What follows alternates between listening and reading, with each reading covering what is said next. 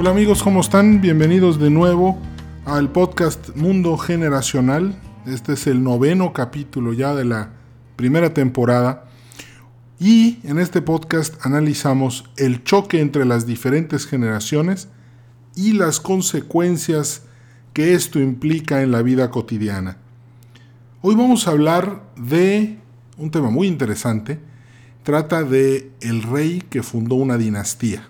De eso vamos a hablar hoy una historia mucho, muy interesante. Y, vamos a empezar, como siempre, por el principio. Vamos a citar a Ibn Haldun, el padre de la sociología, y en él nos vamos a inspirar para, este, para esta historia. Resulta que en una ocasión, era una vez, hubo una guerra tan tremenda y tan fuerte en un, en un lugar que destruyó todo sin embargo, en la última batalla, un individuo logró conquistar a todos sus enemigos y quedó solo. Simplemente él fue el vencedor. Tenía el cuerpo lleno de heridas, de marcas de combate, de cansancio, pero al final se sube a una colina, clava su espada en la tierra y dice, a partir de este momento mando yo. Y es así como nace este, este rey, dice, decreta que él es el nuevo líder de todos. Y empieza por reconstruir los caminos, eh, volver a impulsar la agricultura, empieza a ver que los mercados vuelvan a ser funcionales para que los comerciantes puedan entrar y salir de este reino con el fin de que pues empiecen a llegar productos y servicios a la economía de esta incipiente eh, nuevo reino. El tiempo va pasando y pues empieza a reconstruir el palacio, em, las plazas públicas, empieza a crear leyes para acelerar los procesos a través de los cuales la economía vuelve a recuperarse, vuelve a crecer. Después de unos años incluso, empieza a ver arte de nuevo, la gente empieza de nuevo a ver pinturas, esculturas, empieza a embellecerse los parques, y hay una sensación en general en el reino de que todos unidos pueden hacer que las cosas se den, eh, el liderazgo de este hombre que, los, que conquistó todo inspira, la gente le tiene confianza, lo ven como un líder fuerte, un líder que, que logró lo que otros no pudieron. Logró que toda la gente se pensara en comunidad, que la gente pensara unidos alrededor de este hombre, vale la pena vivir. Y el tiempo fue pasando, fue rearmando obviamente a su ejército. Estuvo muy, muy, muy interesado siempre en las obras de infraestructura. Por ejemplo, él eh, desarrolló acueductos, hizo que el agua se trajera desde lejos y de esa manera los sistemas de irrigación de las grandes plantaciones pues pudieran sobrevivir a etapas en las que había lluvia eh, o en las que no había lluvia. Entonces fue creando sistemas también de almacenaje de agua, fue creando silos nuevos para cuando las cosechas eran muy buenas. De esa manera él podía saber que no había desperdicio y que después cuando llegaran las vacas flacas, pues todo lo que estaba en los silos le iba a servir a la gente para su subsistencia. Entonces había, gracias a este hombre se logra que la economía vuelva a florecer, que el arte vuelva a florecer, que las, las personas se sientan bien, se sientan comunitarias. Un gran logro. Pero pues el, conforme el tiempo va pasando, pues el rey fundador de la dinastía empieza a envejecer y pues con el tiempo un día muere. Pues todos están muy tristes cuando él muere, pero su hijo mayor pues, ocupa el trono y, este, bueno, este señor, este nuevo rey, cuando era joven le tocó vivir la guerra de aniquilación en la que su padre ganó. Él igual tiene algunas eh, heridas de guerra, también sufrió y vio lo difícil y lo fuerte que era sobrevivir, que había que tener grandes sacrificios para lograr las cosas. Entonces una vez que él se vuelve el líder del reino, lo que menos quiere es una buena guerra. No quiere, no quiere volver a vivir nada que tenga que ver con conflictos y con violencia. Le tiene miedo. Y ese miedo hace que este nuevo rey se vuelva muy conservador. Procura no cambiar nada. Su idea, su ideal y su estrategia de gobierno es dejar todo como lo dejó papá, que no cambie nada. La gente incluso está temerosa en las calles, puesto que este nuevo rey eh, no vaya a ser que haga cambios de más. Y él consciente de eso no los hace, por el contrario, procura que todo se mantenga como, que se mantenga como está. Se convierte en un guardián del legado de su padre. Todo esto movido por el miedo a una guerra. Él no, nadie quiere un nuevo conflicto. Todos lo vivieron y saben que es mejor trabajar en comunidad, cuidar de las instituciones que dejó el rey fundador de la dinastía y trabajar conforme a eso. En la, a pesar de este cambio, la gente con el tiempo se siente tranquila, sienten que van bien y de cierta manera la iniciativa personal disminuye, la gente está satisfecha con lo que se ha logrado y se siente en una sociedad capaz de hacer las cosas, capaz de lograr que, que mucha de la... capaz de lograr que lo que se propone la sociedad, lo logra la sociedad. Y el tiempo va pasando y eventualmente llega un momento en el que este rey, ya grande, pues muere. Y llega el nieto del fundador. El nieto del fundador, pues obviamente cuando nació la guerra ya no existía, ya había pasado. Nunca ha conocido la guerra, por lo tanto, no le tiene miedo. Él piensa más de manera individual que de manera institucional. Él piensa que pensar en comunidad está bien, pero también los individuos deben de tener un lugar en la sociedad. Entonces no es tan respetuoso de las instituciones y empieza a buscar la vocación individual una vez que llega al trono. Entonces, cuando está en el trono, este nuevo rey, ojo, hay que, hay que considerar que está llegando con muchos otros jóvenes que tampoco conocen la guerra. Y al no conocerla y al no haberla vivido, lo ven como algo heroico, como algo épico, como algo artístico. Les gusta vestirse de militares y hacer desfiles militares. Les gusta hacer ejercicios militares. Eh, por otro lado, em, buscan impulsar más las actividades individuales. Uno de los grandes legados de los dos reyes anteriores era el trabajo en comunidad, pero ahora este nuevo rey empieza a hablar del trabajo en lo individual, de un artista que se vuelve muy famoso y él lo, eleva a niveles eh, populares muy altos y y a pesar de que las cosas siguen funcionando, este nuevo rey quiere dejar un legado como un reformador. Y empieza a hacer grandes reformas a las instituciones que heredó. Entonces el reino empieza a tener grandes cambios.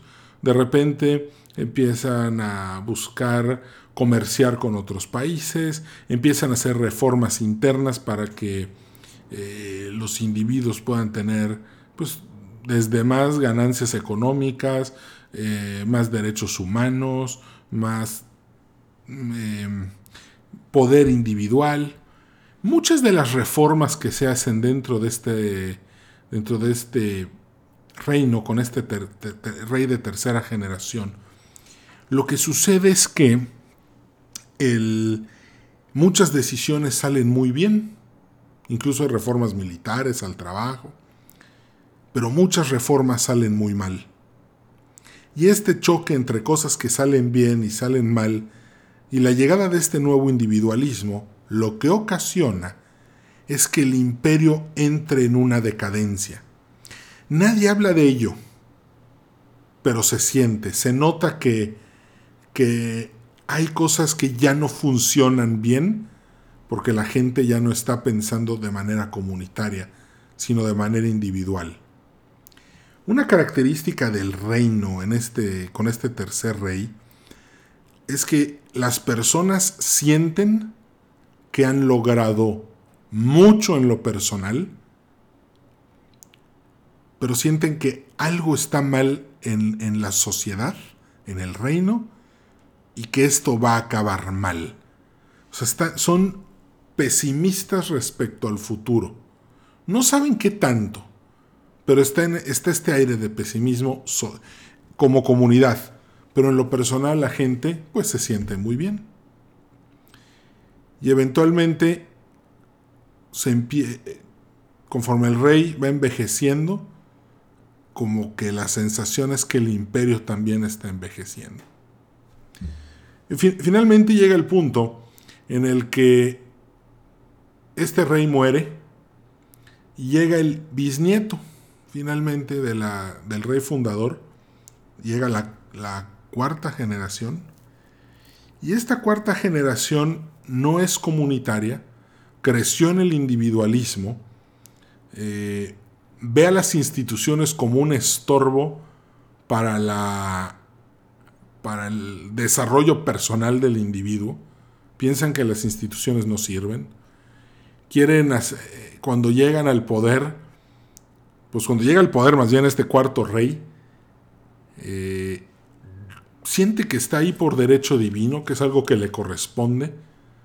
No conoció la guerra, simplemente ha visto las, vio unas reformas y ahora él empieza a ser un tomador de decisiones muy reactivo. Cada vez que se presenta un problema, él pues, gobierna a base de bomberazos. Pero el imperio ya estaba en decadencia. Y, este, y esta estrategia de los bomberazos y de querer resolver todo a base de acción-reacción, eventualmente pone, acelera la decadencia del imperio. Y acelerando la decadencia del imperio, entra una sensación de sálvese quien pueda. Por lo tanto, eh, la corrupción empieza a subir, los mercados negros, la sociedad pues está pensando ya no en comunitario, sino cómo le gano al vecino, a la competencia, al rival. Y esta actitud eventualmente, conforme sigue avanzando, llega un punto en el que el imperio colapsa. Las viejas instituciones que dejó aquel rey que fundó eh, la dinastía se derrumban por completo. Esto ocasiona que la gente se vuelva a levantar en armas. Eso implica que algún imperio vecino ve la oportunidad de invadir y los invade y empieza a haber otra guerra de aniquilación. Esta guerra de aniquilación vuelve a ser tremenda, vuelve a ser terrible, vuelve a ser muy desgastante y algunos años después, cuando todos los enemigos son derrotados, surge un nuevo rey este rey sube a una colina, clava su espada en la tierra y dice, ahora mando yo. Y la historia se vuelve a repetir. Ibn Haldun descubrió estos patrones en, las, en los sultanatos y en las monarquías del Medio Oriente hace muchos años, alrededor del año 1300. Y pudo empezar, una de sus grandes logros fue notar que la historia es cíclica, que, estos patrones se repetían todo el tiempo. Habían generaciones que pensaban de una, de una manera muy comunitaria, otras generaciones que atacaban a las instituciones, otras generaciones que abrazaban el individualismo y otra generación, la cuarta, que era la que destruía las instituciones. Pero esta destrucción de instituciones era lo que podía permitir que hubiera un nuevo surgimiento. Y aquí el paralelismo es muy interesante porque son cuatro generaciones en un ciclo histórico, pero también son cuatro estaciones en, la naturaleza. La primavera es cuando la gente se da a las instituciones. En el verano, la gente dice, ok institución, me doy a ti, pero ¿qué recibo yo a cambio? Después en el otoño la gente dice, sí, hay que darse a la institución, pero primero me tengo que dar a mí. Finalmente en la crisis la gente dice, no, las instituciones no sirven, no tengo nada que darle a las instituciones. Las instituciones se derrumban en el invierno, pero sin invierno no puede haber primavera.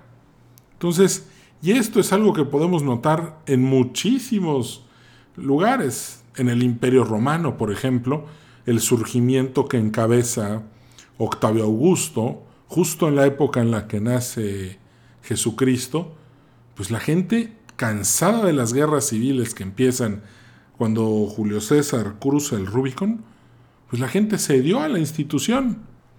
O incluso en México, en tiempos de la nacionalización del petróleo, después de muchos años de guerra civil desde que se fue don Porfirio Díaz, la gente se remolina alrededor del liderazgo de, del general y presidente Lázaro Cárdenas. Van las mujeres a Bellas Artes a entregar todo lo que tienen para que el gobierno pague la deuda. Entonces, ese es el momento en el que la gente se da a las instituciones. Pero después la gente dice, oye, espérame, ¿pero qué me va a dar la institución a mí? Entonces es cuando decimos, viene un despertar individual.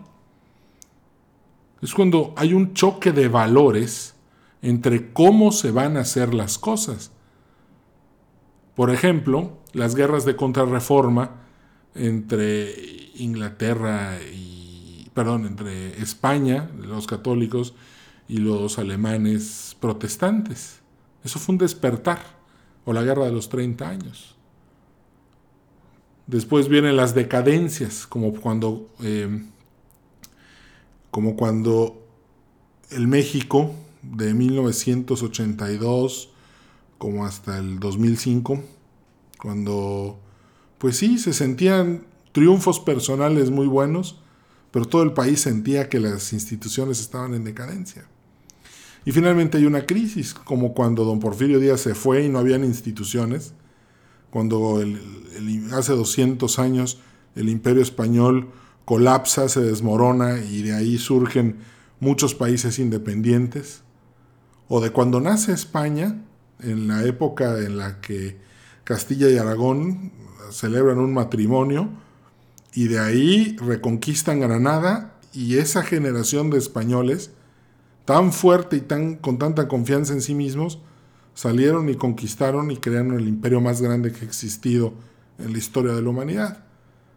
El imperio en donde nunca se pone el sol. Entonces estas son las, las cuatro características de las etapas, de las cuatro etapas que conforman un ciclo histórico. Hoy, México, estamos en una crisis. ¿Por qué? Porque estamos en, un invierno institucional.